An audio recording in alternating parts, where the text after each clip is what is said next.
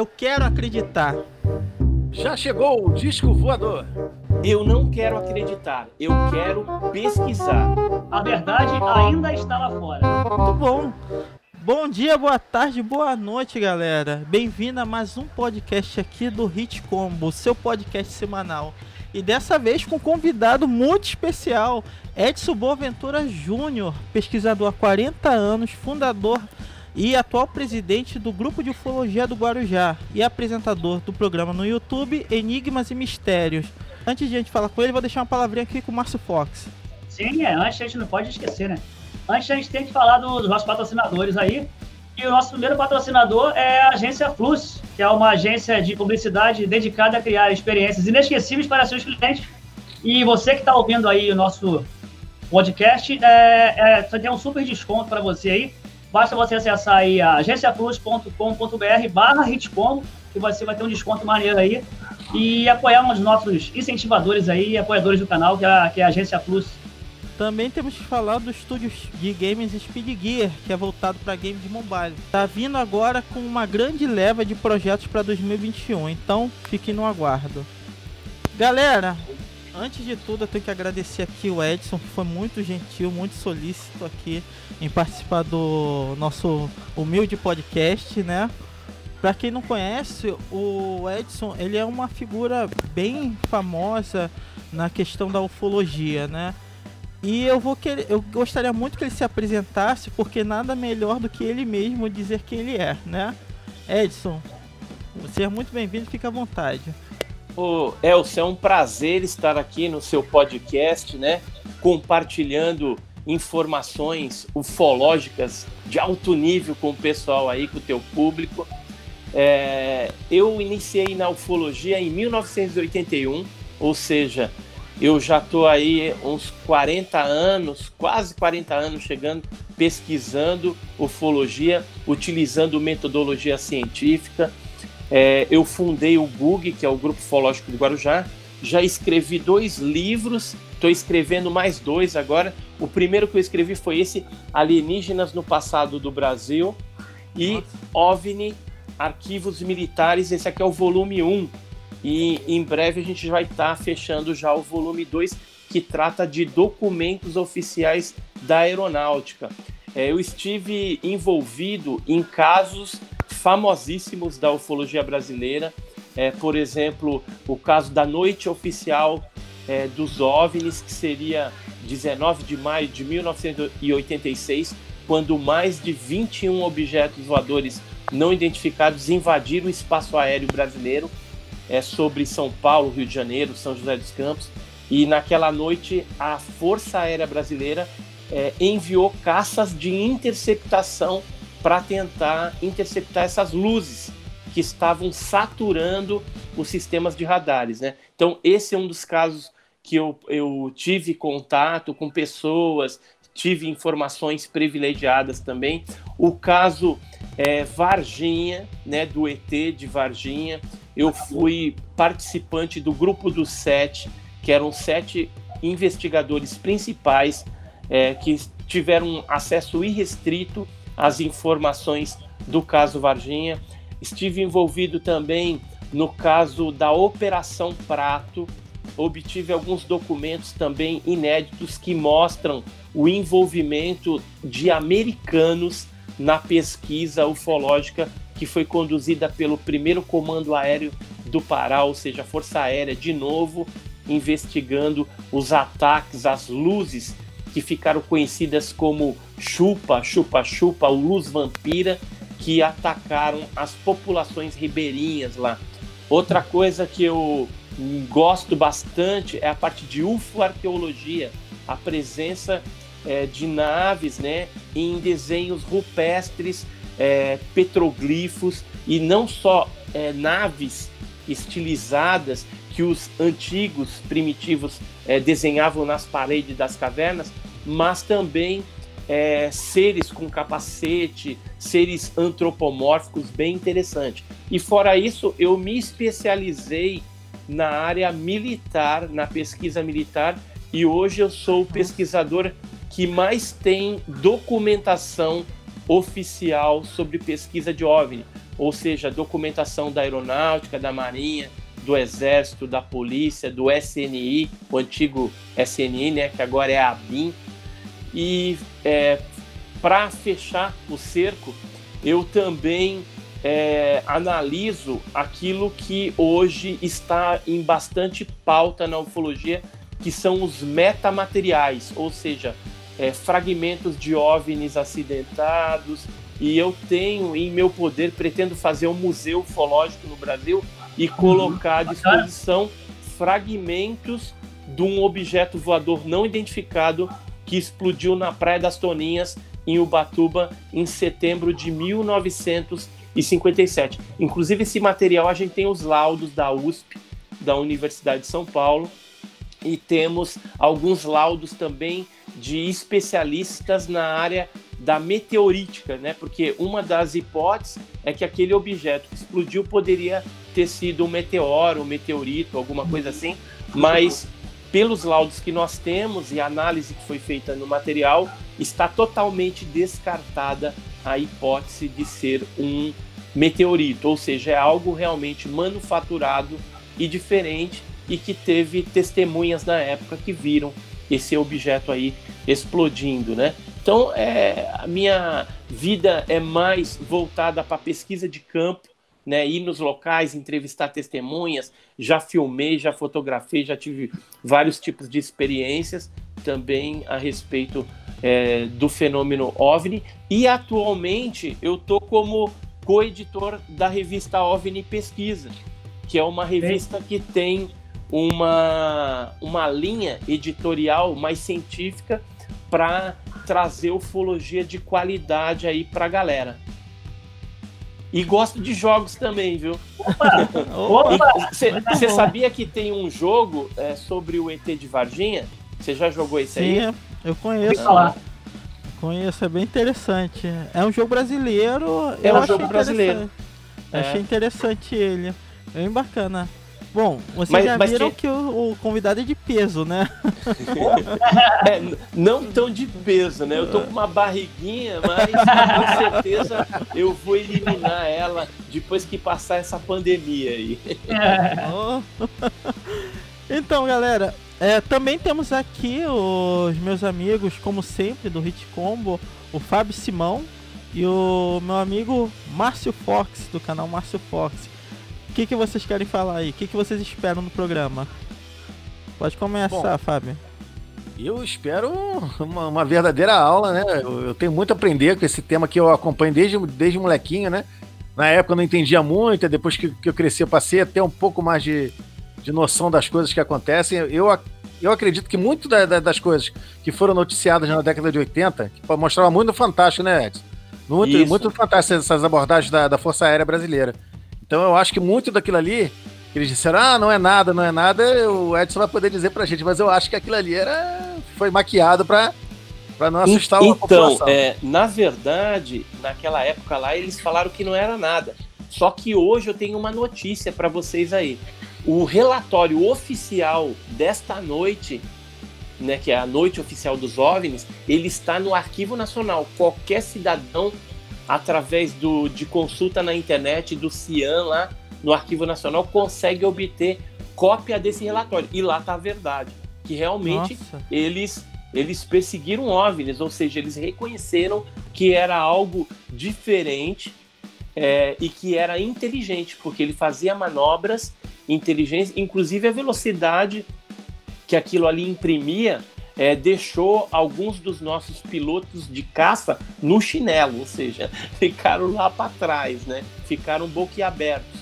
Teve uma, um, uma dessas luzes que chegou a imprimir Mac 15, ou seja, é muito rápido. Se for, não existe é, um, um, um objeto voador convencional, uma aeronave militar, qualquer coisa assim, que imprima isso, isso na década lá de 80. 1986 não tem, cara.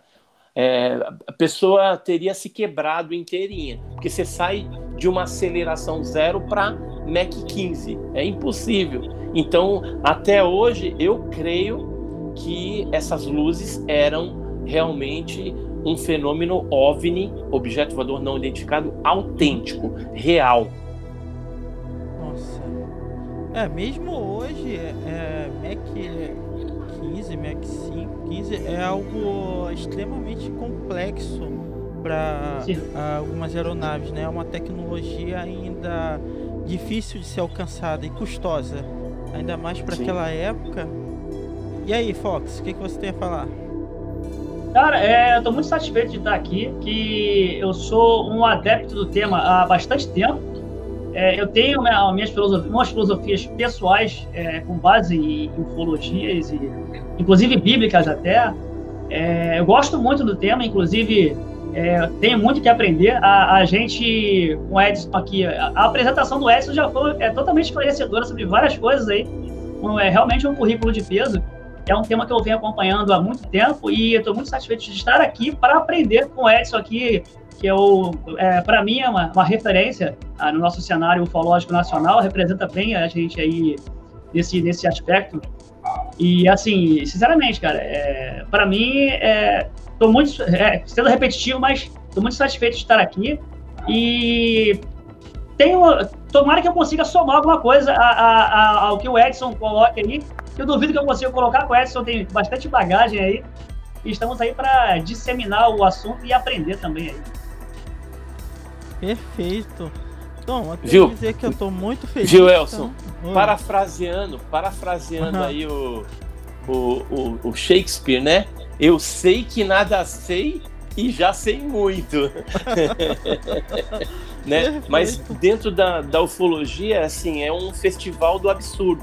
Mas como a gente tem esse foco científico, sério, uhum. de passar a verdade, somente a verdade, então as pessoas vão tendo um pouco mais de, de visão em cima do assunto, né? E o assunto vai ganhando uma certa credibilidade no meio científico também e acadêmico, né? Então a gente vive hoje uma um momento da ufologia em que a, os cientistas eles estão interessados. Eles querem saber porque não dá para tapar o sol com a peneira. Ou seja, alguma coisa brilha no céu e não é só estrela, entendeu? Alguma coisa brilha lá e não é só o sol, entendeu? Tem alguma civilização nos visitando hoje e nos visita desde que o mundo é mundo. Os primitivos já deixaram isso registrado nos seus livros, é, nas suas cavernas, em livros re, é, religiosos. Né? O, o, próprio Márcio Fox aí falou que é, da Bíblia tal, mas não é só a Bíblia, os livros apócrifos é, cristãos, mas você tem Ramayana, Mahabharata, Kandisur tibetano, que trazem aí um conteúdo muito interessante e que com certeza está atrelado ao fenômeno OVNI. Sim, perfeito. Perfeito. Então, eu vou te dizer que uh, eu tenho uma pequena experiência um pouco estranha, né? Talvez vamos ver uh, aqui se eu consigo responder, se eu consigo alguma resposta né? Mas uh, vamos começar pelo tema. Como você começou a falar sobre a Operação Prato, se eu não me engano, em 1977, não é isso?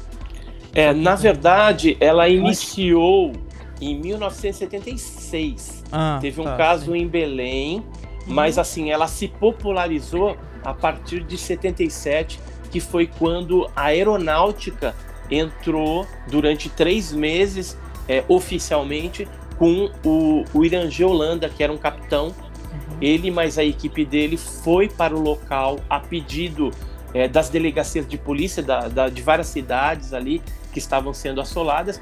E aí eles foram com uma equipe com máquina fotográfica, filmadora, no intuito de entender o que estava acontecendo e também registrar o fenômeno em foto e em filme. Na época eles tinham filmes Super 8 preto e branco uhum. e colorido. Colorido veio um pouquinho depois.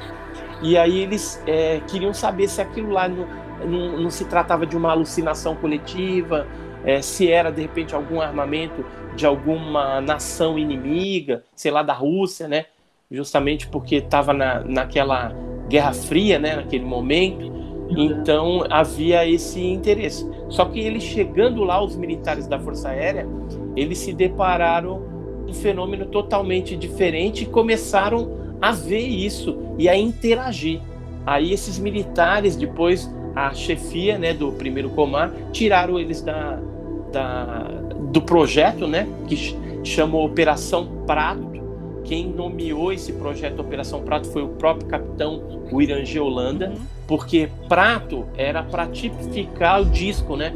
Disco uhum. voador. Lembra um prato, dois pratos sobrepostos, por isso que ficou Operação Prato, né?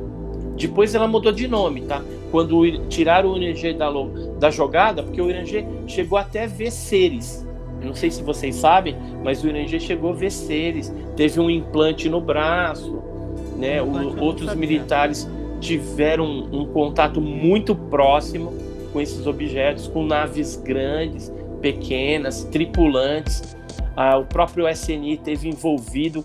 Eu conheci um dos agentes, é amigo meu, pessoal até que participou das vigílias, eles faziam vigílias noturnas uhum. e entrevistaram um monte de gente lá, as pessoas eram atacadas. É, a doutora Velaide Cecim de Carvalho, que era uma sanitarista, ela atendeu dezenas de pessoas que foram atingidas por essas luzes e que chegavam lá fracas, com náuseas, né, às vezes com paralisia parcial do corpo. Houve, inclusive, na época, é, casos de morte, mas a gente não pode falar que foi por conta das luzes, porque pode ser que a pessoa já tinha uma doença pré-existente e aí, de repente, um, um nervoso que ela passou pode ter acelerado, deu um ataque cardíaco ali e ela veio a óbito, né? É, esse caso, ele. Eu li sobre o caso, vi até alguns pequenos documentários eu vi que além da. Foi, conhecido também como fenômeno chupa-chupa, porque parecia que tinha é, fachos de laser que é, sugavam alguma coisa, né? Sugavam os fluidos, alguma coisa da população, né? Isso, é, a parte líquida, né? Isso. Geralmente era sangue. Era, era, era, como se fossem umas agulhadas. Uhum. É, eu, vou te explicar direitinho é, o que o Daniel Rebisso Giese que foi um dos pesquisadores que teve bem envolvido com essa pesquisa, é, principalmente nos primórdios ali, quando o negócio estava pegando fogo. Ele, inclusive, chegou a falar com militares na época, testemunhas, e ele fal, falou para mim o seguinte: que muitos dos ribeirinhos da, das populações relatam que era jogado um foco de luz por esses objetos voadores não identificados, e de dentro da luz saía um artefato parecendo uma espécie de uma bolinha, e essa bolinha é que encostava na parte superior do peito das mulheres ou no pescoço dos homens. E aí sentia uma queimação quando esse aparato arredondado que vinha voando por dentro daquele cone de luz e provavelmente ali saía alguma coisa cortante que é, sugava, vamos dizer assim, essas partes mole ou sangue com algum interesse de pesquisa, de experiência que eles estavam fazendo. Depois é, aquele facho recolhia aquela bolinha de novo e o objeto ia embora. E a pessoa ficava ali paralisada, né, toda toda lascada, né? E aí por isso que é, gerou muito medo, muito pânico na população. Um efeito de biópsia, né, Edson? Oi? Um efeito de biópsia, como se fosse uma biópsia, né? Isso. Então, até hoje a gente não sabe qual que era a intenção. Mas o que a gente percebeu que isso, a atuação, ela demorou um pouco. Ela começou em 76, intensificou em 77, aí 78, 79, 80, 81, 82 e 83. Aí, finalzinho já de 84, ela migrou, saiu do Brasil e foi para Venezuela. Aí começaram os ataques lá. E eu sei que depois ela voltou. Em 1994, houve alguns ataques na, na, no estado do Amazonas, em Boa Vista do Ramos. Tem é, documentos policiais que mostram pessoas que foram atacadas em 1994, 1995. Ou seja, o fenômeno começou a retornar não com a força que ele teve na década de 70 e princípio da década de 80 e nessa época do chupa-chupa, ele iniciou-se no Maranhão depois ele atuou no estado é, do Pará e depois ele foi para o Amazonas, mais ali nas regiões é, ribeirinhas, né, onde tinha cidades ali na, nas margens do rio Amazonas. E aí depois o fenômeno deu uma cessada.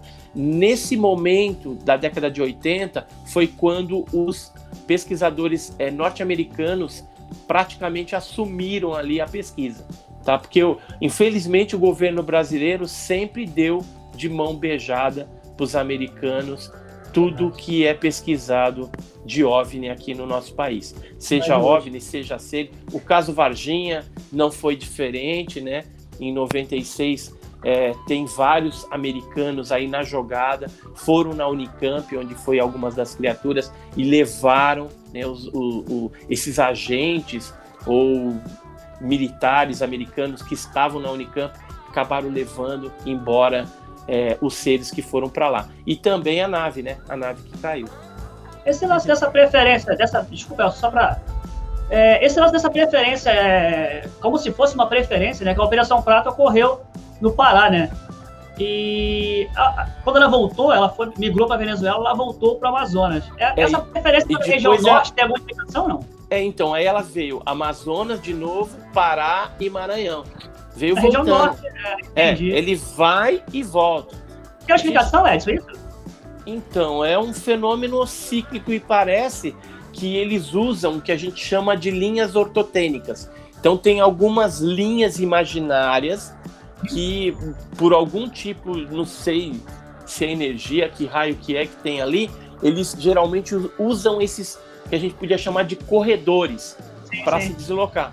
Uma coisa que eu já percebi analisando essas linhas ortotênicas é que quando ocorre algum fato é, forte no interior de São Paulo, é, você pode correr para o litoral porque as naves vão pousar lá.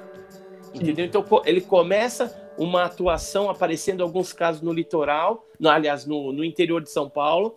Então é como se fosse uma onda de incidência ufológica e depois ele vai culminar com algum pouso lá no litoral, seja no litoral norte de São Paulo, litoral sul. Eu tô te falando mais isso porque eu, eu pesquisei mais de 400 casos no litoral paulista, de vários graus de contato. Então a gente tem uma percepção mais é, acertada dessa, dessa ortotenia, dessas linhas ortotênicas porque tinha um amigo nosso também que era o Rogério Porto Breyer, lá de Gravataí, Rio Grande do Sul, que fazia de forma excelente um trabalho para mapear tudo isso, entendeu?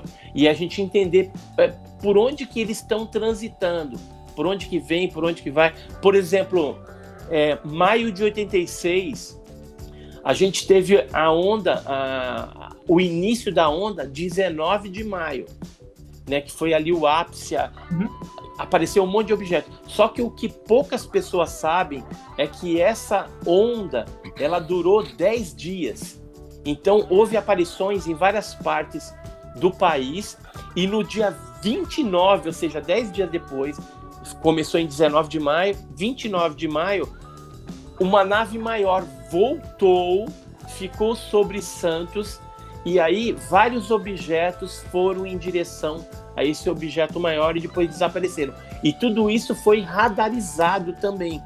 O próprio, é, a própria pessoa que estava, o militar, que estava na torre de controle no dia 19 de maio, que era o sargento Sérgio Mota, ele, o sargento Mota, ele no dia 29 de maio também estava, por coincidência, é, no turno da noite. E ele chegou até me comentar a respeito é, dessa aparição que aconteceu no litoral, de um objeto imenso, de proporções imensas, e depois vários objetos menores que foram para esse objeto maior, que seria a nave-mãe, depois desapareceram lá. Ou seja, parece que começa a onda, vem um grande, desova vários pequenos, eles fazem o que tem que fazer e depois volta o grande para recolher esses outros objetos que são menores, podem ser tripulados ou não, podem ser sondas também teleguiadas. Então, então isso significa que ela, ela tem um padrão. Esse padrão é repetido durante uh, algum tempo, né?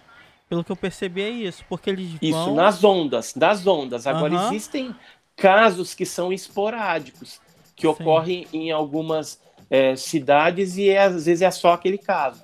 E existem também algumas regiões é, no Brasil e no mundo em que você tem uma incidência mais forte.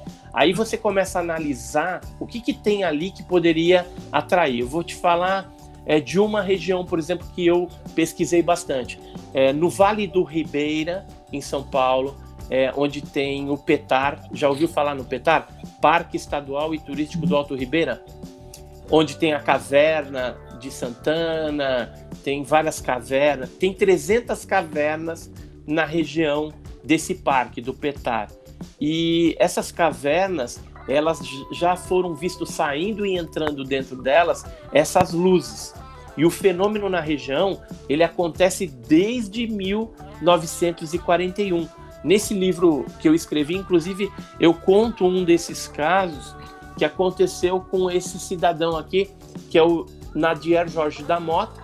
Ele, em 1941, já tinha contato com essas luzes. Isso aqui é uma fotografia, tá dando para ver aí? É uma foto que foi tirada em Iporanga a partir do vale é, do Mirante do Alto da Boa Vista, no Vale do Betari. E lá é a área onde se concentra mais esses avistamentos. Então, nessa região, onde que eu quero chegar? Parece que as cavernas propiciam que essas naves, esses objetos, fiquem lá escondidos e atuando é, de uma forma mais permanente. Tanto é que é, a gente chegou a filmar, fotografar o fenômeno lá na, na região inúmeras vezes. E as pessoas, você conversa, eles já viram objetos, já viram seres. Tem gente que foi curada de leucemia pelos seres, entendeu? Tem um- uns casos bem doidos, bem diferentes lá. Policial militar que é, viu os seres, tentou puxar a arma, mas não teve força na mão para fazer nada, entendeu? Então tem uns casos muitíssimos interessantes nessa área. E geralmente a, a cha- as chapadas, né, Chapada Diamantina, Chapada dos Guimarães, Chapada dos Veadeiros, enfim, essas chapadas parece que elas também chamam a atenção desses objetos por alguma coisa, seja minério, seja alguma coisa. lá. Sul de Minas também é impressionante a casuística e todo o litoral do Brasil é riquíssimo de aparecimento de OVNIs e OSNIs. O que, que é o OSNI? É o objeto submarino não identificado. É o objeto que entra para dentro do mar, sai, né? Então, acredita-se que em algumas zonas é, de oceano, de mar ali, possa ter também alguma base de operações estratégicas. Isso é uma hipótese que os, os pesquisadores também acreditam devido até essa incidência grande de OVNIs. Aqui no interior de, aqui no estado de São Paulo, por exemplo, a gente tem duas áreas que são hotspots, que a gente chama, que seria Ilha Bela e Peruíbe. São duas áreas que têm bastante caso de objetos submarinos não identificados. Nossa, bacana. Pirata, tem alguma pergunta? Bom, eu tenho a pergunta, mas acredito que o Edson já respondeu. Eu queria saber de você, Edson, é, se você pode precisar pra gente o local onde houve mais, mais assim, casos registrados, né? No caso de, de, de avistamento de OVNIs e outros casos relacionados à ufologia do Brasil. Qual o local que teve mais, mais casos? Ó, antes de eu falar o Brasil, eu vou falar no mundo, onde tem mais casos registrados, Estados Unidos. Mas não necessariamente é, você tem uma grande incidência de casos numa determinada região, porque ali é, o fenômeno se processa. Na, na verdade, o que, que acontece? Você tem mais informantes e pessoas com celular, com algum tipo de, de marcação desses casos e passando para grupos, grupos de pesquisa também, e aí por isso que parece que ali tem muito mais incidência. Mas é, onde eu diria que teria mais incidência seria o Brasil. É, na, na, estatística ele está em segundo lugar, os Estados Unidos está em primeiro. Mas eu acho que o Brasil está em primeiro. Mas é, a gente não consegue é, com o número de grupos que a gente tem de pesquisadores espalhados pelo Brasil, de é, conseguir registrar e catalogar todos os casos que ocorrem. E de uns tempos para cá, o que, que aconteceu? Antigamente, na década de 60, 70, 80, a imprensa, 90 também um pouquinho, a imprensa dava muita atenção para o assunto. Agora, a imprensa quase não dá. E os Verdade. casos continuam ocorrendo. Então, é, fica difícil até a gente saber estatisticamente o que está acontecendo. É, por exemplo, é, na região ali do litoral norte e sul, é, havia uma grande incidência porque eu fazia os registros. Eu atuei na região por bastante tempo. Então, onde tem grupos ufológicos, você tem uma incidência maior. Mas, é, falando em regiões, a região norte e nordeste do nosso país é algo, assim, assustador a quantidade e a variedade de, de casos que ocorrem lá. E Minas Gerais, talvez pelo tamanho do estado, é também um, um estado aí que aparece demais o fenômeno. Só que dependendo da região, as pessoas que habitam lá, elas tendem a classificar é, não como OVNI, disco voador. Se você chegar para o mineiro e falar assim, ah, você já viu OVNI, disco voador? ele vai rir da sua cara, entendeu? E vai achar que você é doido.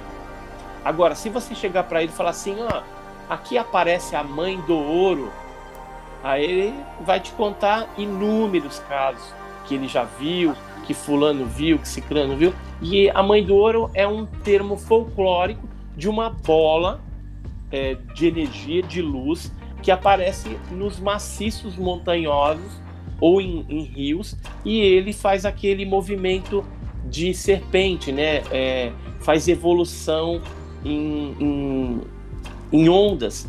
Então eles chamam aquilo de mãe do ouro porque eles acreditam que onde aquela luz, aquele OVNI luminoso pousa, tem ouro enterrado. E aí existe uma crendice que aonde a mãe do ouro desce, você pode ir lá cavar que vai achar ouro. Só que eu conheço pouquíssimas pessoas que, que achou um negócio desse, entendeu? Folclore, Geralmente né? é folclore, folclore, mas é um folclore que relata o fenômeno OVNI. Assim, quando você vai para o norte, nordeste, você tem a boiuna, você tem a tocha. É, se você for, por exemplo, no Maranhão, no Piauí, você não fala de mãe do ouro, nem de tocha, nem de bola de fogo. Você vai falar aparelho. O pessoal denomina esse fenômeno de aparelho. Você viu o aparelho? Aí ele vai te contar os casos do aparelho, mas é o mesmo fenômeno, só vai mudando as nomenclaturas de acordo com a região, é, cada região geográfica do nosso país. Assim, é, você falou em, em, Minas Gerais. Eu, uhum. eu casei em 2004 e em 2005, por ser. Eu sempre fui amante do tema, como eu falei no começo aí. Eu viajei para a região de Santa Isabel do Rio Preto era uhum. a conservatória, que era famosa pra caramba, tinha vigílias lá. Inclusive, eu fui para lá com o pretexto de aniversário de casamento. Uhum. a, a Serra da, inclusive, a Serra da Beleza, é, o Marco Antônio Petit, na época, ele era co-editor da revista UFO aqui, né? Isso. Ele, ele, tinha uma base lá, ele ia montar um museu lá em cima, na Serra da Beleza. Aí eu tirei um tempo para rodar a cidade, procurar saber com as pessoas ali, né, como, como era esse fenômeno e tal. Ah, inclusive os senhores lá, que é conservatório é a capital da Serenata do Rio, aqui, não sei se você sabe. Uhum. É, os mais antigos, eles falavam, cara, é questão de você parar na Serra da Beleza ali e ficar, porque é uma região montanhosa mesmo. Você não vê nada, é, você anda acho que meia hora de carro para chegar nela. É, ela já é rodeada por, por mitos e tal. E por ter uma incidência muito grande desse, desses eventos, né? Isso despertou esse interesse. Inclusive, eu tive com o Marco Antônio Petit na época, é, conversando com ele, ele dizia que, poxa, cara, aqui a vigília aqui é muito concorrida. Você tem que vir, chegar, agendar, porque vem gente do Brasil todo e tal. Isso me marcou de certa forma, é, como eu até falei com o Elton outras vezes aí, eu tive uma, uma certa experiência com, a, é, com, esse, com esse. Na verdade, na minha cabeça era, era um ser de outro, outro planeta e tal. Mas assim, e com esse, a partir desse pressuposto de quero ver, quero nunca vi assim no céu e tal. É, e você vê a, ali, os moradores falavam, né? Cara, a, a, terra lá da Serra da Beleza ela é rica em minerais e organismos e tal, que parece que é isso que atrai e tudo mais. Infelizmente, eu não pude, é, a vigília não tinha vaga para ir, mas uhum. eu pude da Beleza. É, realmente é um lugar que, ao anoitecer, é, é totalmente diferente do, do dia. E você, ao chegar lá, você sente uma energia diferente, cara, ali. É uma energia de, totalmente diferente de você estar tá aqui na cidade. E parece que você sente uma vibração diferente até ao chegar ali. E é a capital é, carioca, é a capital. É, é considerada, acho que é a capital brasileira da, da de avistamento. Acho, não sei se é região sudeste, na região sudeste, sei se é Brasil. E, assim, você é, vê do, que. É, do Rio de Janeiro é Serra da Beleza mesmo. Serra da Beleza. Eu tenho fotos lá, cara. Tem muito orgulho de ter participado, de ter feito isso aí. Eu, eu, tava, eu, eu vi um OVNI lá também. Eu, uma vez eu fui dar uma palestra pro Petit, e aí eu acabei dormindo na casa dele lá. Ele, a gente Sim. foi pro local da, das vigílias, que é o mirante que tem lá. É mirante, e eu cheguei a ver um, um, objeto meio avermelhado, bem esquisito o troço, entendeu? Mas estava bem longe, bem longe. Agora eu conheço o Arthur Sérgio Neto, que também trabalha, trabalhou bastante junto com o Petit, e que atualmente ele está lá na Serra da Beleza, é, fazendo palestras, tudo. Inclusive eu tô para ir para lá. O ano bacana, que vem, bacana. o ano que vem eu vou para lá, vou dar uma palestra para o Arthur e a gente vai aproveitar visitar alguns desses, é, de algumas dessas testemunhas para hum. gravar também, que eu vou colocar no meu canal, no canal Enigmas e Mistérios, e vou fazer uma vigília lá também e vamos filmar tudo. Vai Bacana, eu, meu filho para lá, né? E a gente vai filmar, vou fazer uma entrevista também com, com o Arthur Sérgio Neto, né? Então eu acho que vai ser bem bacana eu voltar depois de algumas décadas. Eu já tive lá faz bastante tempo. E, e ver essa região como é que tá. Pelo que o Arthur me falou, é, ainda continua assim meio agreste o negócio, Sim. mas tem bastante modernidade que já chegou lá em conservatória, tudo. Tem algumas pousadas lá, né? da Não, o Petit parece que está em São Paulo agora. É. Que é. ele ele estava no Rio de Janeiro e aí veio para São Paulo, que ele começou a namorar aqui uma, uma pessoa e é. veio para cá. É, tinha motivo bom. Mas assim, para mim foi uma experiência muito gratificante, cara. E é, eu tava no ápice da, do, é, do, clímax desse do tema, eu tava curtindo bastante. Inclusive, uma das uma das, das, das, séries de televisão que, me, que eu sempre gostei de exobiologia, inclusive o meu irmão me contava muito do, da, da ufologia espiritualista, né? Ele, ele, me contava bastante e eu cresci nessa, nesse pensamento dessa, dessa vibe aí. E, é, e na verdade, é, eu tinha muita vontade de realmente voltar para poder fazer a vigília de fato. Inclusive, eu, eu peço ao senhor para divulgar para a gente quando o senhor for lá, para poder a gente, de repente, poder ir. Opa, porque... divulgo, divulgo sim. É, que é legal, bacana demais, cara. É assim, é, é, tá até comentando é, até com o Elson antes, é, da caricaturização né, da ufologia no Brasil, mas isso é, a gente vai discutir mais para frente. Uhum. Sim, bacana. É, Mas diga vou... lá, Elcio, você tá quietinho. É, tô ouvindo. Não, Só é... ouvindo, né? Só. Porque o que acontece? É, esse tema, é, vou te dizer que o Fox falou muito bem aqui na questão da. O pessoal é, transformar em uma caricatura tudo referente à ufologia quando é um assunto realmente sério. Eu digo isso porque eu tive uma experiência quando eu estava para os meus 17 a 18 anos em Miguel Pereira com algo que até hoje eu não consigo descrever.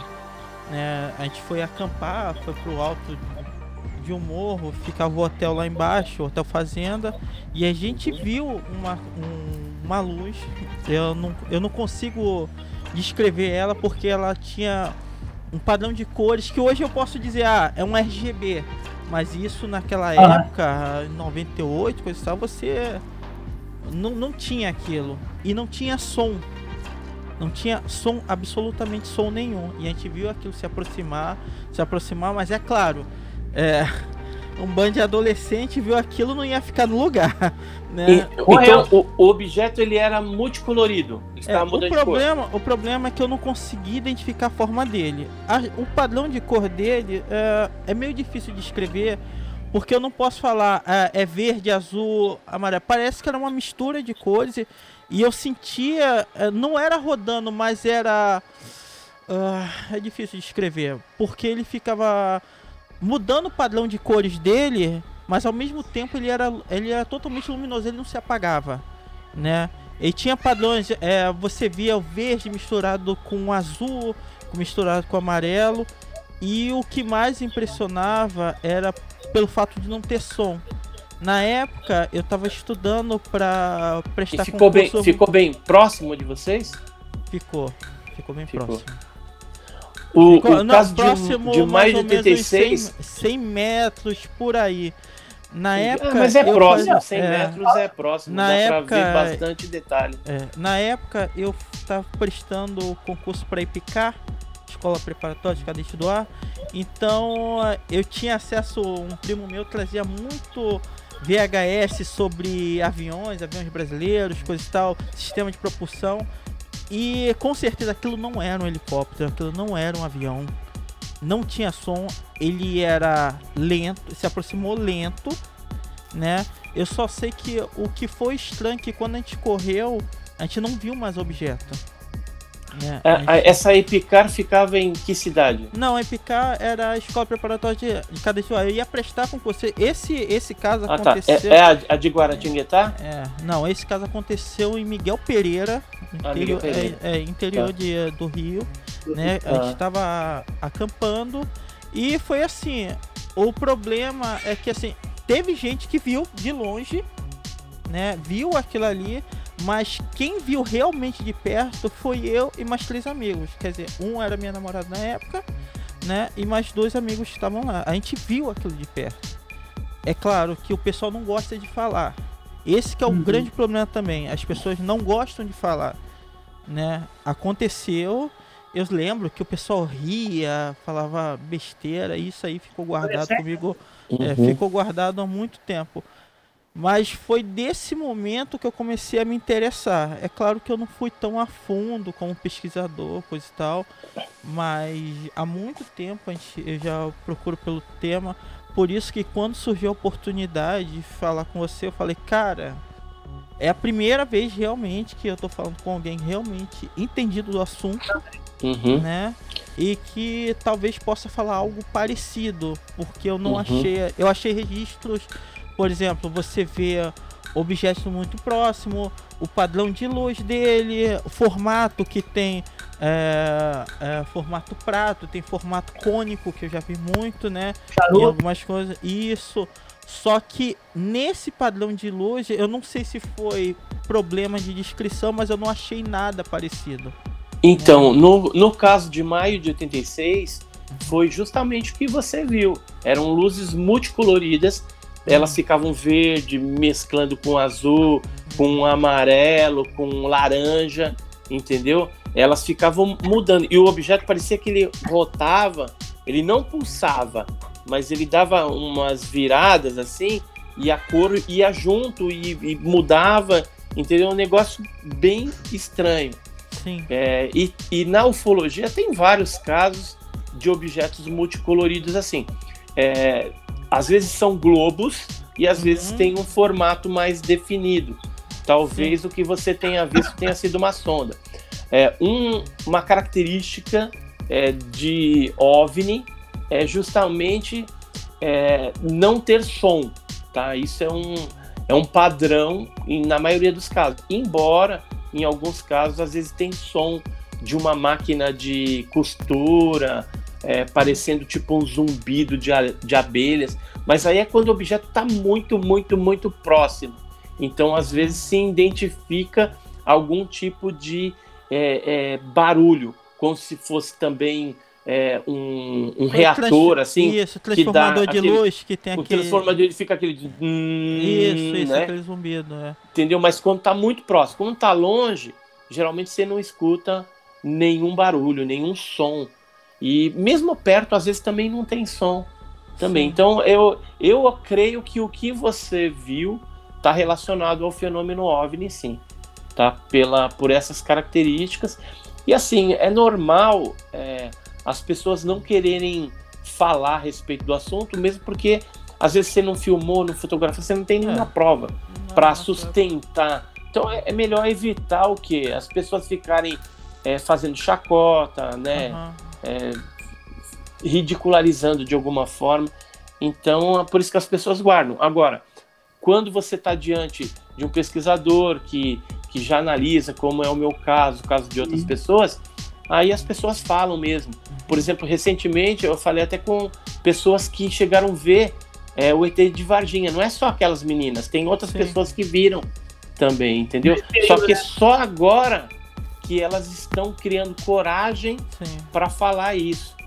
Entendeu? Teve até um, um dos militares lá que me conversamos com ele um pouco recentemente, estamos vendo se ele grava alguma coisa.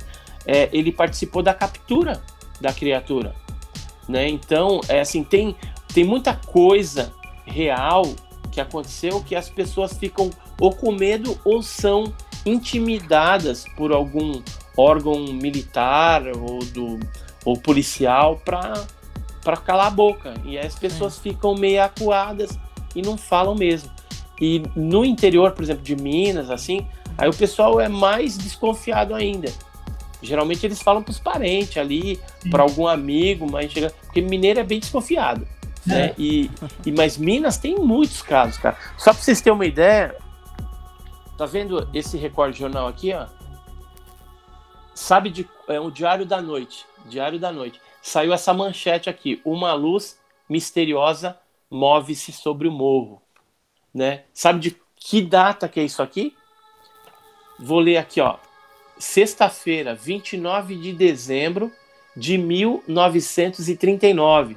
Ou seja, em 1939 ainda não existia nem ufologia, porque a ufologia, é, o termo, né, disco voador, Uhum. OVNI, UFO tal, começou a surgir a partir de 1947. E Óbvio. esse jornal aqui conta um caso mineiro que aconteceu na cidade de São João del Rei.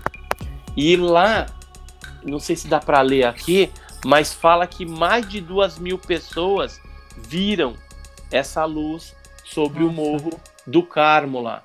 Então, antigamente não se falava de escovador, OVNI, nada disso, mas uma luz misteriosa apareceu na localidade. E quando eu escrevi esse livro, eu quis praticamente esfregar na cara de alguns cientistas, porque os cientistas eles falavam o seguinte, que todas essas histórias de disco voador eram histórias porque em 1947, quando um piloto norte-americano, Kenneth Arnold, viu nove objetos em forma de pires voador, que era o Flying Saucer, Saucer Pires, e Flying Voador, né? Depois se aportuguesou para disco voador, né? Ou em espanhol platillo volador, né? Prato voador, disco voador.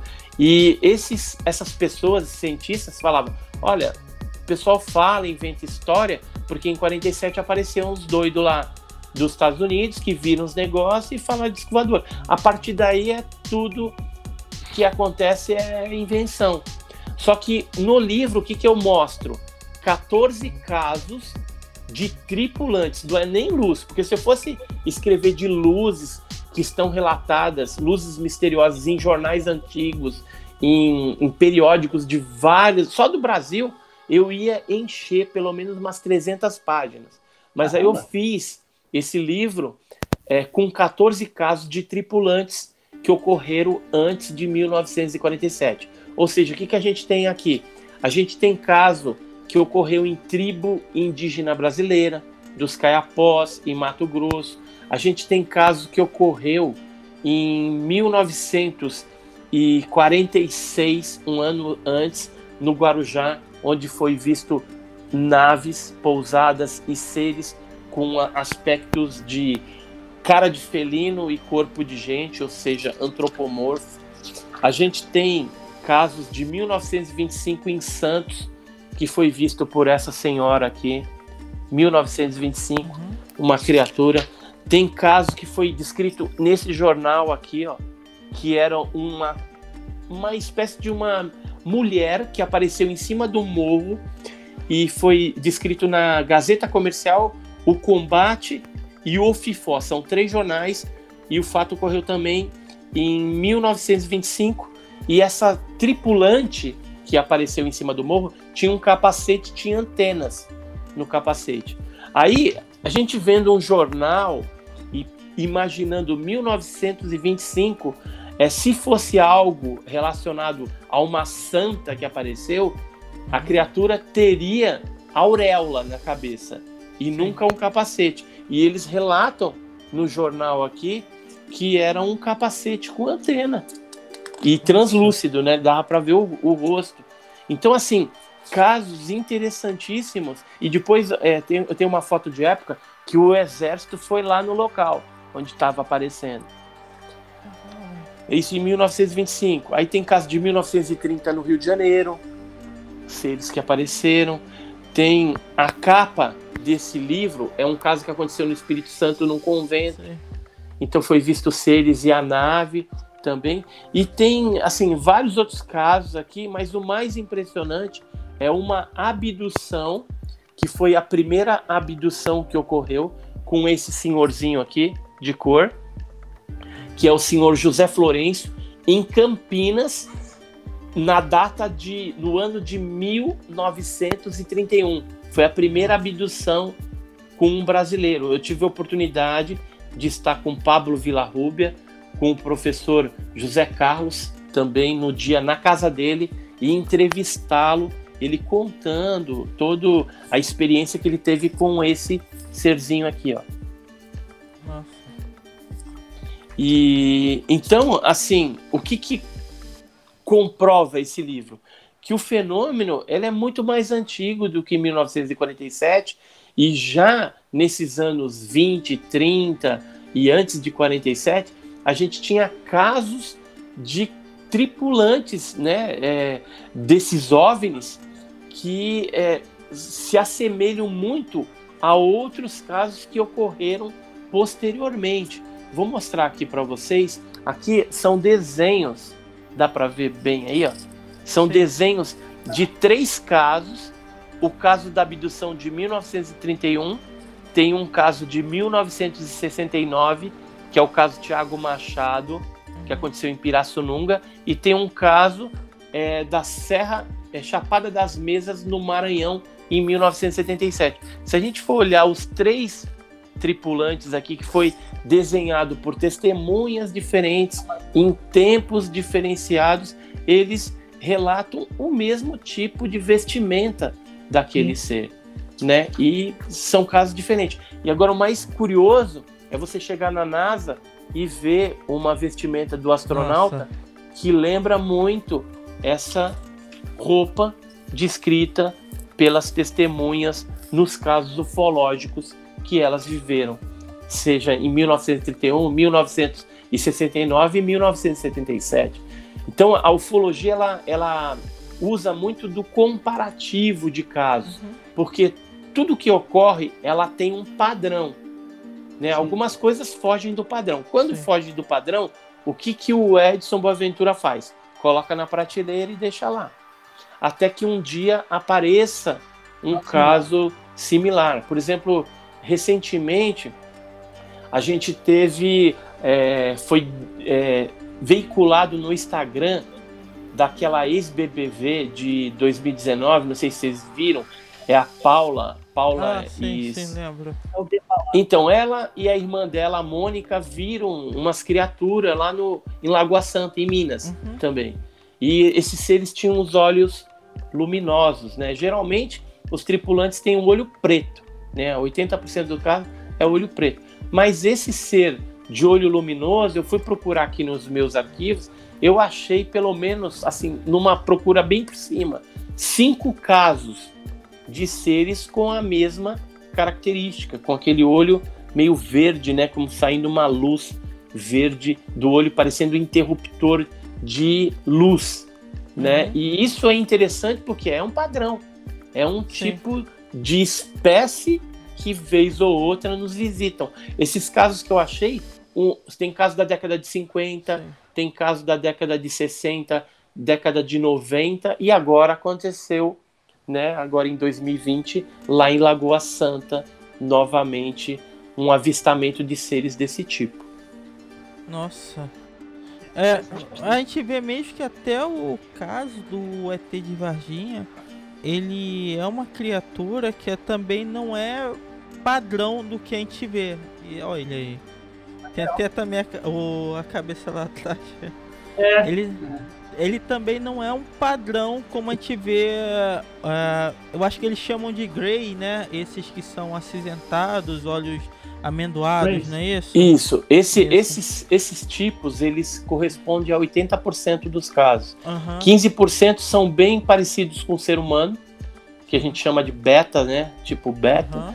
E o, existem 5% que é caso do ET de Varginha, uhum. é, casos com o corpo todo coberto de pelos, que às vezes o pessoal confunde nos interiores de lobisomem, esse tipo de coisa. Sim, sim, sim. É, robôs, criaturas robóticas com um olho só na testa, cíclope, né? Então, uhum. é, esses seres bizarros estão dentro de uma categoria de 5%. E o ET de Varginha também está dentro dessa categoria de 5%. É, eu tenho uma opinião assim meio que formada o porquê dessas criaturas aparecerem dessa forma, mas antes eu queria ouvir a sua opini opinião. Assim, na depois da sua experiência, coisa e tal, por que você acha que essas, esses seres visitam a gente dessa forma e não se apresentar diretamente? Uh, tipo, a gente vê casos, estudos, coisa e tal, vê avistamento, mas não assim se apresentar realmente, ó, eu, eu estou aqui, eu sou isso. Por ah, quê? de forma direta, né? De forma isso, de direta. Forma né? direta. Né? Então, isso é algo que já há décadas, né? O Ufologia tem mais de 50 uhum. anos aí. E o pessoal fica falando, não, porque a, o ano que vem vai ser o ano do contato é, final, né? Eu, particularmente, com os quase 40 anos de pesquisa, eu não acredito que esse contato final aconteça. E aí eu vou te falar por quê. É, tudo indica que esses seres necessitam da raça humana para algum fim que eles não querem revelar para nós, porque se talvez eles revelassem isso, talvez a civilização terrestre conseguisse de alguma forma interromper esse processo. Então é como se a gente a gente tem a cadeia alimentar uhum. e a uhum. gente acredita que a gente está acima da cadeia alimentar. Mas Charles Fortes, que era um, um pesquisador, um escritor do, das coisas malditas, né, dessas coisas misteriosas que acontecia, ele escreveu inclusive o livro dos danados.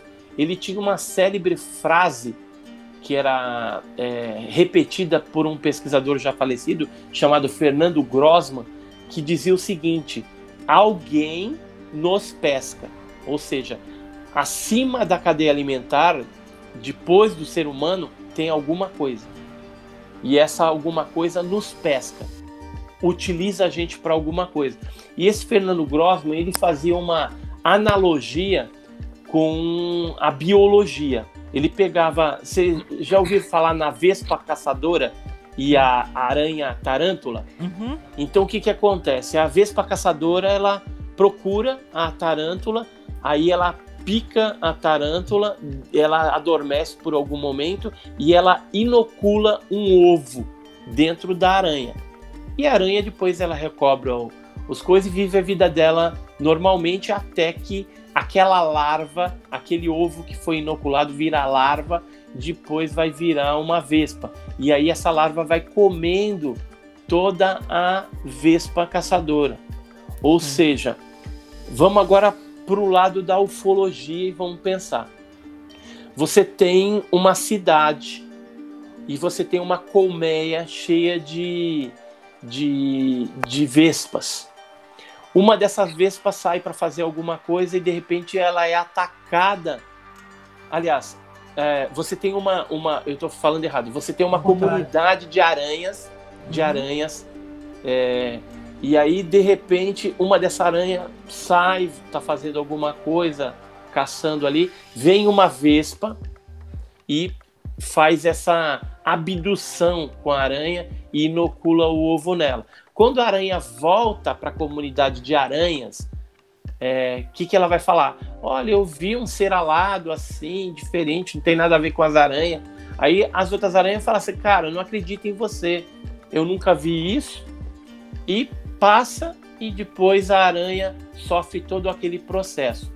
Se as, as vespas tivessem comunicado à aranha o processo que elas estão fazendo com ela, porque elas dependem das aranhas para continuar e perpetuar a sua espécie. Uhum. Se ela falasse para aranha, aquela aranha que está infectada, ela se mata e pronto, interrompe o processo. Uhum. E aí quem vai é, se extinguir vai ser as vespas.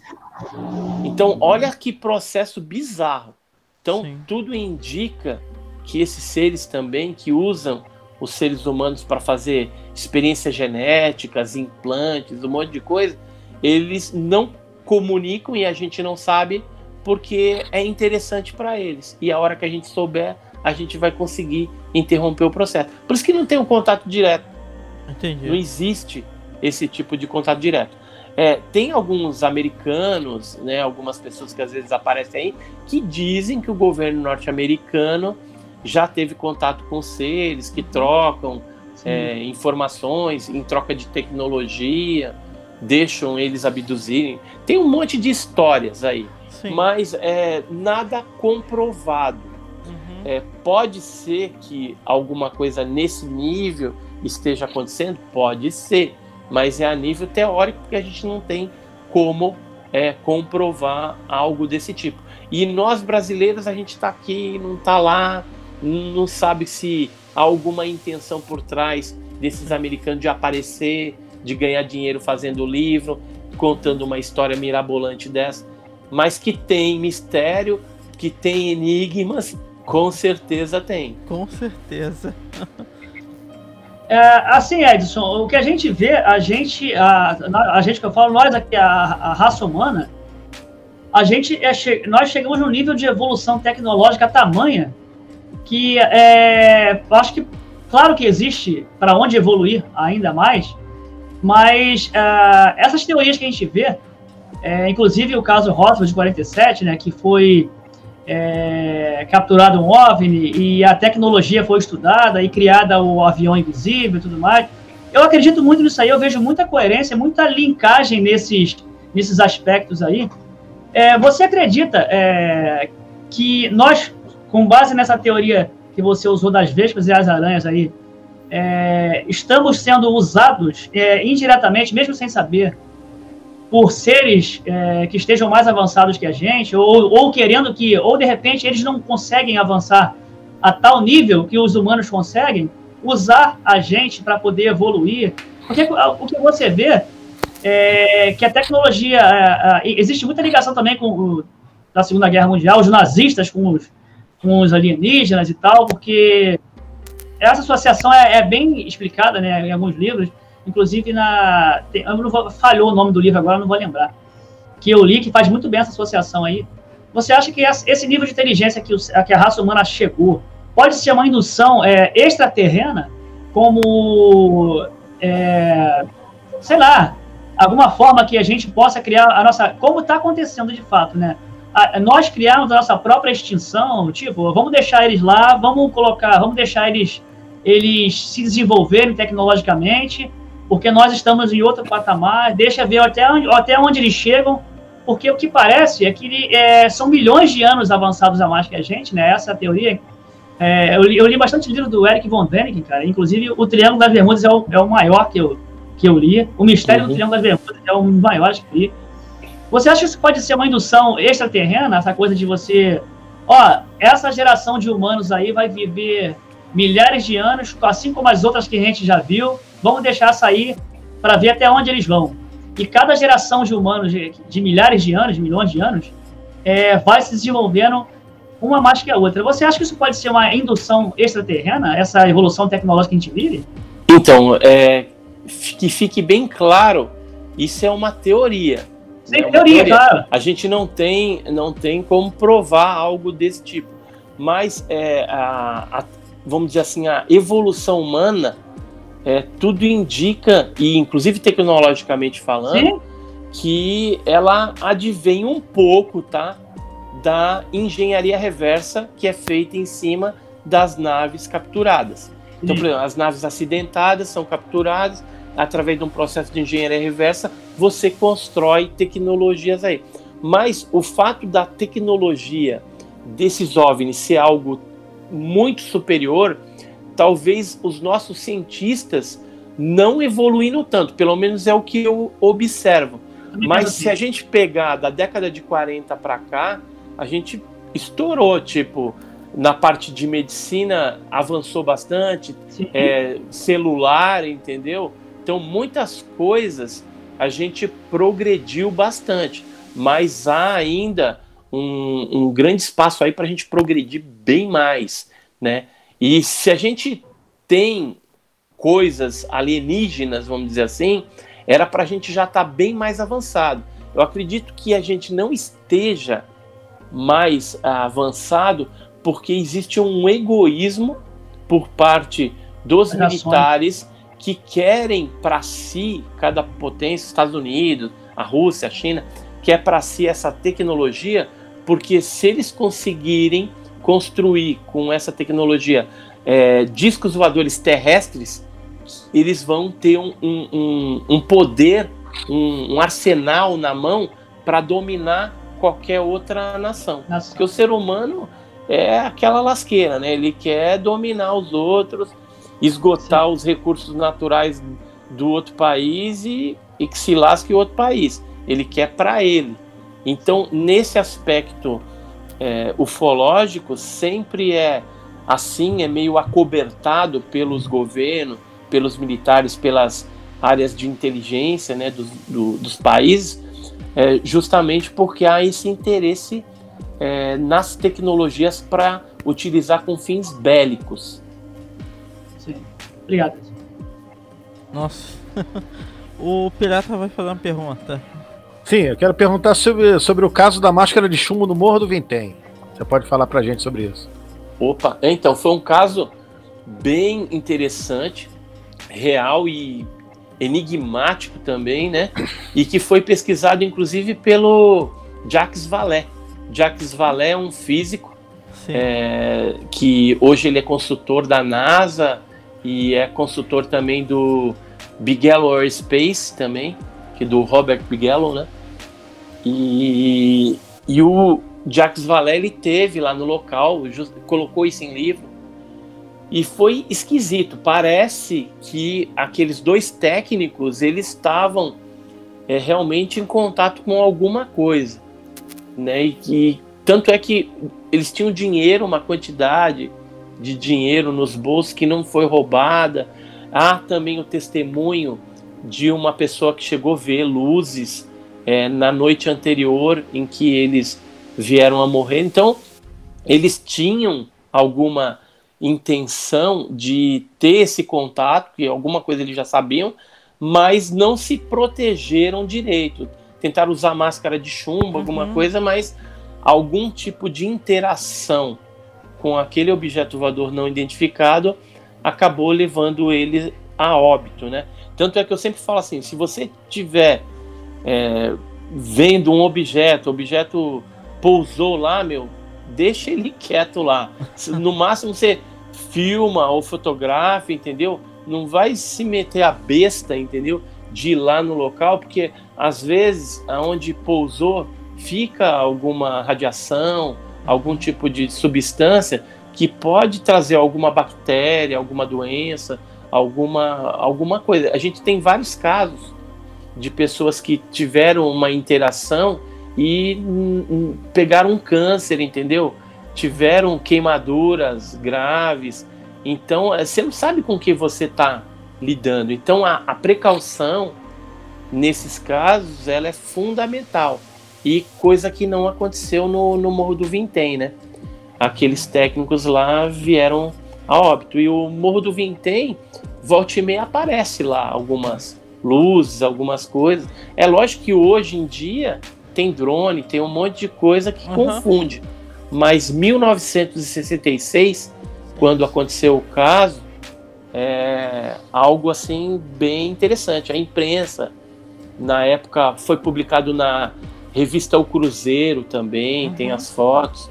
É, o Linha Direta da TV, é, acho que é SBT ou Globo na época, eles fizeram. A Globo, né? Fez um é. programa também. Tem dois bem, programas sobre ele. Bem legal. Um da época e um um pouco mais recente, acho que em 96 re, refizeram um programa. Mas assim como o caso Máscara de Chumbo, que levou à morte, levou a óbito algum ser humano, tem outros casos também.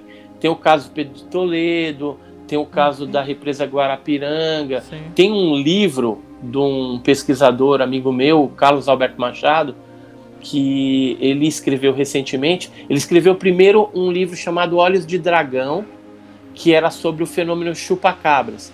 E depois ele escreveu esse outro livro. Ele é professor de, de faculdade, né? É uma pessoa bem letrada mesmo. O livro dele é sensacional, com metodologia científica, perfeito. E ele agora escreveu um sobre mutilações humanas. Então tem vários casos ali bem, bem estranhos, bem enigmáticos, né? É, de várias partes do Brasil também. Santa Isabel tem um caso, tem caso no, no Rio Grande do Sul, tem caso no, no, no, norte, em Cubatão também, em São Paulo. Ou seja, tem uns. E tem o caso do Morro do Vintém, também no, no, no livro dele, né? É bem legal. Ele junta num único lugar vários casos tenebrosos desde de morte, né? Nossa. né? Ou Exato. de mutilações de humanos. É. Nesse Morro do Vintém, uma coisa que eu acho que foi o que mais chamou a atenção, que o local onde estavam os corpos, até parece que até hoje não nasceu vegetação na área onde ficava, onde estavam os corpos em si no chão, né? Tem a questão da carta, dos comprimidos que eles é, possivelmente que ingerir, tomar, né? ingerir isso. É, mas parecia que eles sabiam que eles estavam fazendo que eles iam avistar, né? Não, com Pelo, certeza.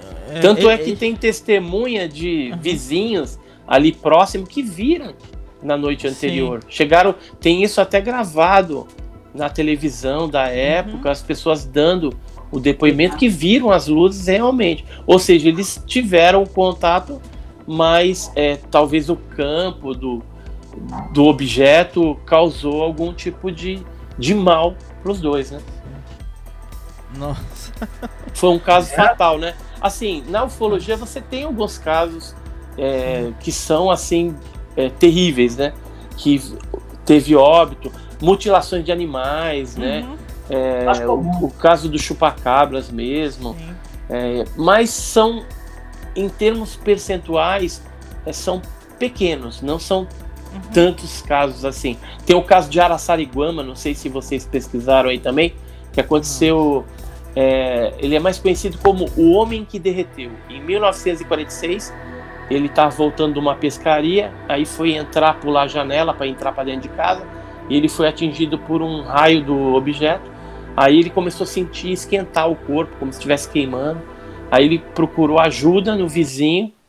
Aí o vizinho viu que ele começou a passar por um processo que as, as carnes da orelha, do nariz começaram a despregar. E ele não sentia dor. Aí resolveram chamar um uma espécie de farmacêutico da, da região, que era uhum. uma região pequena, é, que era o Aracigomide. O Aracigomide foi lá e resolveram é, botar ele num lençol, né, porque as partes estavam despregando, e levar para um hospital para dar atendimento médico. Só que como era muito longe também, ele acabou falecendo no meio do caminho. Esse esse senhor chamava João Prestes Filho. O caso João Prestes Filho ou o homem que derreteu em Araçariguama. Um caso bem famoso também, mas que acabou de forma trágica. Nossa. É complicado, é pesado, né? Pesado demais, pesado demais. É. Por isso que quando aparece esses tontos, vou falar assim, esses uhum. crédulos, falando, ah, porque eu sou o, o porta-voz do extraterrestre, que eles são bonzinhos, Sim. que vão me salvar a Terra. Vai nada, cara. Presta atenção, né? É Esse verdade. Analisa a coisa direito, entendeu? Não fica é um risco, né? viajando na maionese que de repente você pode ser a próxima vítima. Você pode não morrer de corona, mas vai vai dar mole aí pra esses caras aí pra ver. Que nem tem gente que já me perguntou assim: "Ah, você gostaria de ser abduzido?" Eu não. Eu Nossa. gosto de pesquisar dos outros, pelo que a gente vê, né? Geralmente é uma uma experiência traumática, né? A Traumática, pessoa é. volta com marcas no corpo, passa por um monte de experiência lá, é como se fosse uma cobaia humana. Exatamente. Sim. O que a gente vê, assim, Edson, é que nos anos 90 é, houve é, o boom, né, de seriados, revistas e tal, é, com base no tema ufologia, que isso criou, criou uma, uma legião de pessoas interessadas no tema, outra legião de, de pessoas deturpadas, né, que falam, ah, isso não existe, você é maluco, tá fumando demais. Ah, e assim, o que a gente vê é que certos seriados dos anos 90, eles, eles despertaram um tema, como eu falei, e hoje em dia, é, esse, esse mesmo tema é levado de forma caricata, né? É, pela mídia em si, ele é levado de forma caricata para as mídias em geral, a, a- salvo pelas mídias especializadas no tema. É, inclusive, aquele. O, o History Channel tem um- um- uma série chamada Alienígenas do Passado. É aquele. Eu esqueci o nome do grego lá, o rapaz tem o nome grego lá, o cabelo espalhafatoso e tal. O Tissoucalos. Carlos, é. Na verdade, ele é bastante científico. É um programa científico, é, mas na verdade eu acho que o tema ali ele surgiu como ciência mesmo, só que ele ficou tão desgastado no decorrer das temporadas ali que passou a virar é, piada. O, o, o, tema em si, não pela, pelo programa, mas pela grande mídia que assistia, pela grande, pelas pessoas que assistiam e pela mídia em geral. Inclusive é, é alvo de memes aí e tal, de sucalos, por conta disso aí. Ó, E eu, eu não aconselho é, assistir esses programas. Uhum. Por quê? Porque o Tissocalo é doido mesmo. Dá pra ver. Na maioria do- do- dos programas há uma forçação. Até por Sim. pelo próprio History Channel, entendeu? Eles querem é vender mesmo. Então, Desgasta o tema, tudo, né? tudo é disco voador, cara. Eles Sim. veem disco voador em tudo e não é Vai. bem assim. Analisa, o, próprio, né? o próprio Eric Von Dani, que eu conheci ele pessoalmente, Poxa, muitas coisas é, já foram é, reavaliadas, inclusive. O, o próprio Eric Von Dani falou: não, eu naquela época falei isso, mas hoje Uhum. eu Sim. entendo, não era bem assim. Mas ele tem o seu mérito, o Eric Von Däniken, porque ele trouxe à baila, na década de 70, esses assuntos, essas Sim. coisas misteriosas que Uhum. tinha na arqueologia e Referência, nessas civilizações antigas. Então, algumas coisas realmente são inexplicadas, outras já estão explicadas na, na atualidade. Mas o Tissot Carlos e, e esse programa, eles estão mais em- interessados em Ibope, né? As pessoas Ah, consumirem. é. Só que eu vou te falar, tem um monte de mentira ali. Sim. Tem Sim, muita cara. mentira. É, e é descarado o negócio, entendeu? É, Mas é- é forçado demais. Isso banaliza, né, cara, o tema. É, Inclusive, assim, eu como sou fã também, todos aqui nós somos, é, banaliza, é, na verdade era tido como uma, é, um documentário, né, passou a ser seriado e começaram a explorar o tema de tal forma que não tinha para onde ir mais e começaram a inventar, começaram a criar roteiro para o negócio. Sim. E assim, e, e aqui no Brasil também teve o caso do. E, que é, é- é o mais caricato para mim de todos os tempos. É, o ET Bilu, que virou uma piada Ah, é. extrema, que blá blá blá. isso aí é uma mentira também. Sim, isso aí. cara, aquela ali não tem nem comentário, Palhaçada. né?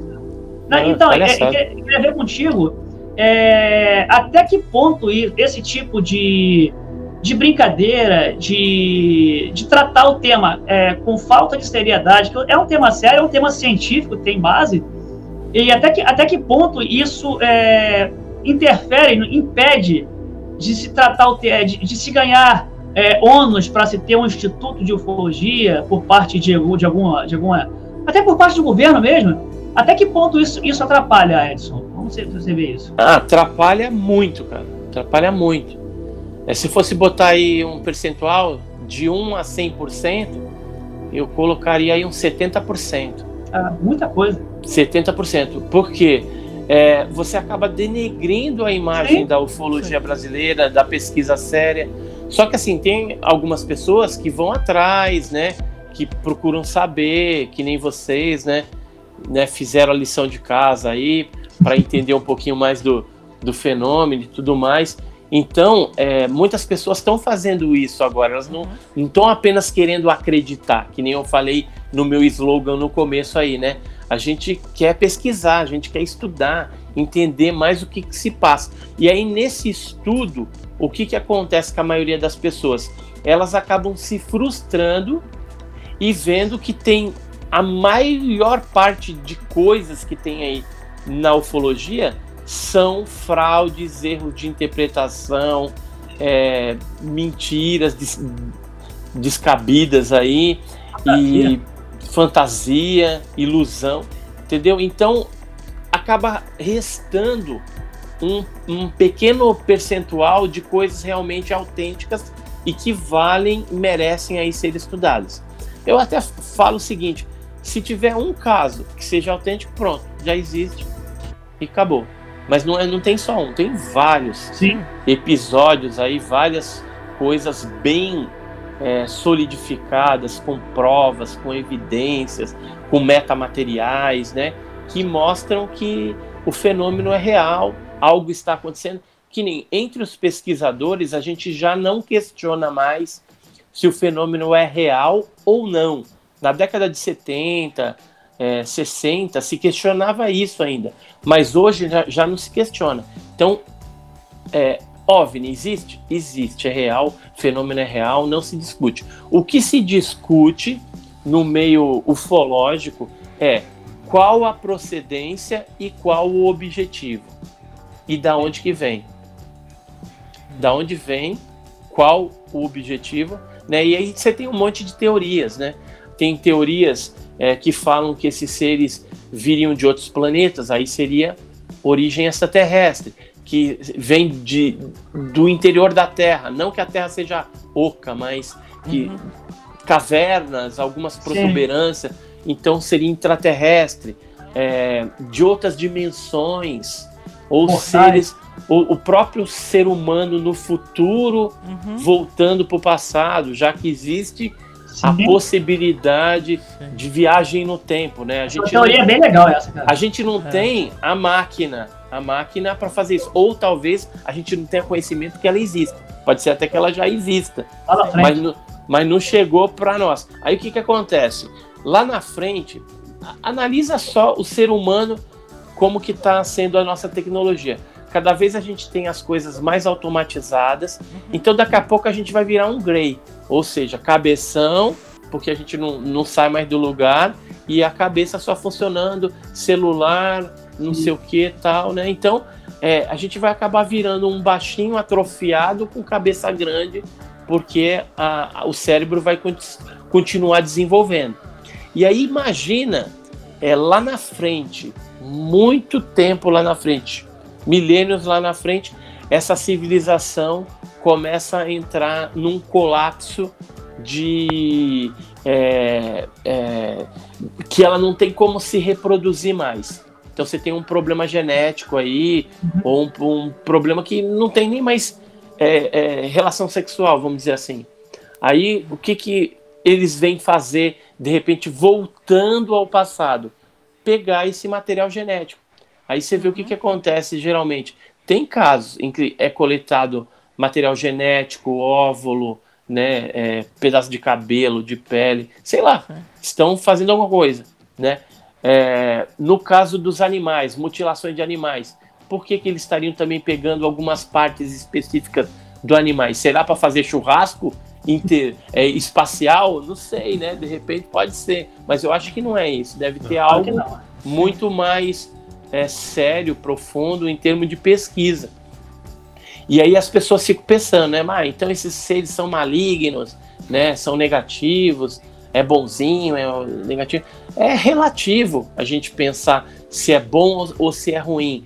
É, se a gente pegar um- uma cobaia, por exemplo, é, um ratinho de cobaia que é usado para desenvolvimento de uma vacina para uma determinada doença.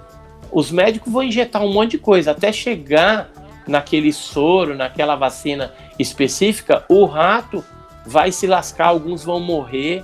Só que aquilo ali, que aparentemente é um mal que está sendo feito por rato, ele existe um bem por trás daquilo que vai salvar toda uma outra humanidade.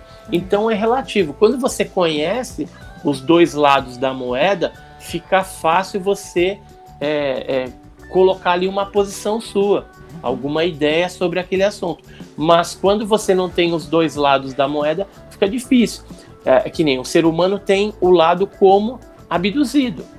Mas os seres lá, tripulante do OVNI, ele sabe por que, que eles estão fazendo aquilo, mas não fala pra gente. Por quê? Porque a gente deve estar numa cadeia alimentar ou evolutiva abaixo. Eu penso assim. É, basicamente, entendeu? a gente faz algo similar. Quando você tem uma pesquisa que você encontra tribos que nunca tiveram contato com uh, outras sociedades ou mesmo com animais. né? Isso, ou mesmo animais que não tiveram contato com humanos, mata fechada, a gente às vezes tem a interação de pegar uma amostra e soltar ele. Então, talvez eu assim, só um pensamento raso, mas talvez eu veja dessa forma. A gente talvez não esteja evoluído o suficiente para entender e o quanto menos contato direto, menos eles podem mexer na nossa sociedade, na nossa estrutura. Porque hoje a gente tem muitos casos, muitos avistamentos, muitos depoimentos, mas eles não mexem diretamente com a nossa estrutura de sociedade. Né? Talvez tenhamos que evoluir um pouco mais para poder ter um contato direto. É, é um pensamento uh, simples, mas. Raso, mas que... ele é pertinente. Ele é pertinente. eu acredito nisso. Bom, gente, a gente já passou de uma hora, né? o papo tava muito bom, muito bom mesmo. Eu tenho que agradecer muito a todos aqui, né? Eu peço, vou pedir para cada um se apresentar. Viu? Deixa, deixa eu te falar uma coisa. Depois você me passa o teu endereço que eu quero te mandar a revista Opa! OVNI Pesquisa. Aí você me passa no, no teu WhatsApp o, o teu endereço que eu vou te mandar porque, meu, ela tá muito legal, tá Não, bem recheada aqui. O Paulo Barack Werner, que é o editor lá da revista, meu, ele faz isso aqui com bastante carinho, entendeu? Bastante dedicação. Então ela acaba ficando cada vez melhor. Cada edição ela vai se superando, entendeu? Então eu quero que você é, conheça o nosso trabalho, né? Da OVNI Pesquisa. E outra coisa que eu queria falar também pessoal que está assistindo a gente, ouvindo a gente também, uhum. que possa é, se inscrever lá no meu canal. Sim, eu quero certeza. chegar a 50 mil inscritos, né? Então, o link vai estar tá aqui na descrição. A Isso, gente vai deixar o aí. link com toda, com as redes sociais, com o seu canal aqui. A gente pode, isso pode deixar. O que depender do Hit como para divulgar uh, esse material, para falar, porque eu acho muito interessante, eu acho muito pertinente. É, o Fox é, é assim, é o retrato em pessoa de alguém muito que é muito. é apaixonado pelo tema, assim é. como eu também. E, Ele gosta. tipo, eu quero deixar já o convite aberto para uma segunda participação, porque eu acho que tem muito assunto. Eu escrevi ó, um roteiro gigantesco aqui. Ó, eu falei, vocês, não consegui falar metade. Vocês aí também que a gente compartilhou aqui uhum. as informações, o conhecimento, também manda o endereço pro, Opa! pro Elson, que aí eu vou mandar um para cada um, entendeu? Perfeito. Mande pros três aí. Ué, então valeu, obrigado. Aí vocês vão gostar, cara. Vocês vão gostar. Não, isso aí com certeza. então... Eu nem tô assistindo da revista UFO, cara. A revista UFO eu tenho, eu tenho as minhas ainda, porque eu não achei. Eu uhum. também tenho, só que tá na casa da minha mãe da época. Quando eu me mudei, eu não trouxe, mas eu ainda tenho. É, então vou começar aqui pelo Pirata, depois o Fox e depois eu vou pedir pro pro Edson terminar, finalizando aqui, é, falando suas redes sociais, tá? Vamos lá, okay. pirata. Bem, primeiramente eu quero agradecer a oportunidade, porque não é todo dia que a gente tem é, essa chance de ter uma aula com um dos maiores especialistas de ufologia do país, né? Por isso que eu fiquei quietinho, eu quase não falei, eu fiquei, gente, eu tenho que absorver tudo que eu puder. Aí eu fiquei mais tempo ouvindo do, do, do, que falando. Agradecer ao Elsa aí pela oportunidade ao Márcio, que é um grande amigo, a você, Edson, pela, por essa aula, por, por, por enriquecer a gente, trazer mais cultura, que é um tema muito legal, muito pertinente, que eu vejo da, da seguinte forma, que alguns governos, é, é, eles meio que tiram a seriedade disso por interesse próprio. Então cria, acaba, acaba perdendo a, o, a, real, a real importância e virando uma coisa folclórica. E a galera aí que quiser seguir o, o, meu canal, um canalzinho lá que eu jogo videogame lá, fiz que faço os troços lá e, e vou brincando, vou me divertindo. Obrigado mesmo, valeu aí pela oportunidade. Cara, é, é uma satisfação enorme estar aqui. É a primeira vez que eu converso assim, tete a tete, né? Em período de pandemia, a gente está nessa condição agora de tudo online, né?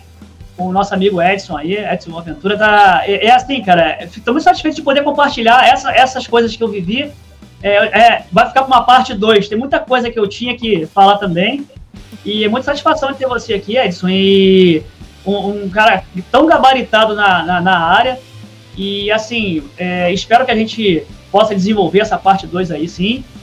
É, eu tenho também um canal aí no YouTube que eu faço gameplay também. E tem um canal na Twitch também, é, tanto na, no YouTube quanto na Twitch, é Márcio Fox com 2x aí. Quem puder seguir nessa moral aí. E para fechar, eu acho que Deus é tamanho, cara, que é, é ignorância, seria ignorância nossa não achar, achar que só nós somos inteligentes, a, só na Terra que há vida e tal. Acho que a, a Deus é tamanho, tamanho criador, que é, de certa forma, ofensivo achar que nós, só nós, só na Terra que existe vida. E agradeço uma, mais uma vez aqui o Elson, o Pirata Simão, nosso convidado de honra aqui, nosso querido Edson aqui. Obrigado mais uma vez e satisfação tremenda de estar aqui e prontos para uma parte 2 aí. Se o Edson concordar com a gente, estamos fechados aí. Obrigado mais uma vez aí. Pode contar comigo aí na parte 2, né? Eu queria também agradecer a oportunidade aí de estar tá conversando com vocês, de estar tá conversando com o teu público aí. Então foi muito legal. Espero que o pessoal aí tenha aprendido alguma coisa, mas tempo é pouco, né, para a quantidade de informações é, que a gente tem a respeito do assunto.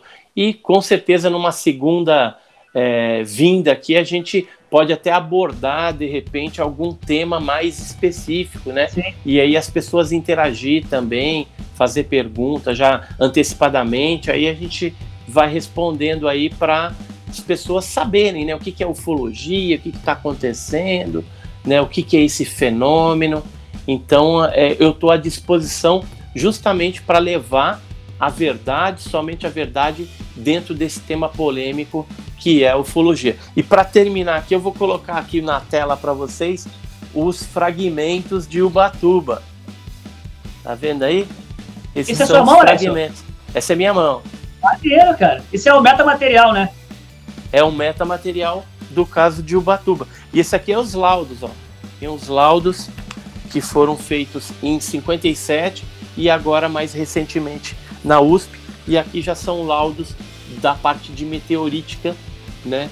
Sobre esse metamaterial aí. Então é algo aí que vai revolucionar a ufologia nos próximos anos, os metamateriais. Então agradeço aí, Elson, Pirata, Márcio Fox, tamo junto. Tamo junto, cara. Muito bom. Mais uma vez, muito obrigado. Obrigado, Edson. Obrigado a todo mundo. É, com certeza tem parte 2. Lembrando que o link do canal de todos vai estar aqui na descrição, tá? Vamos colocar o link do canal do Edson aqui. E o que o Hit como puder fazer para divulgar esse tema, a gente tá aqui. O que você precisar, Edson, é só contar com a gente. Então, muito obrigado, gente. Nos curta no, no YouTube, Facebook e no Spotify. Valeu, muito obrigado e até a próxima. Valeu, Valeu. tchau, tchau. Tamo junto, galera. Valeu. Tchau, tchau, galera.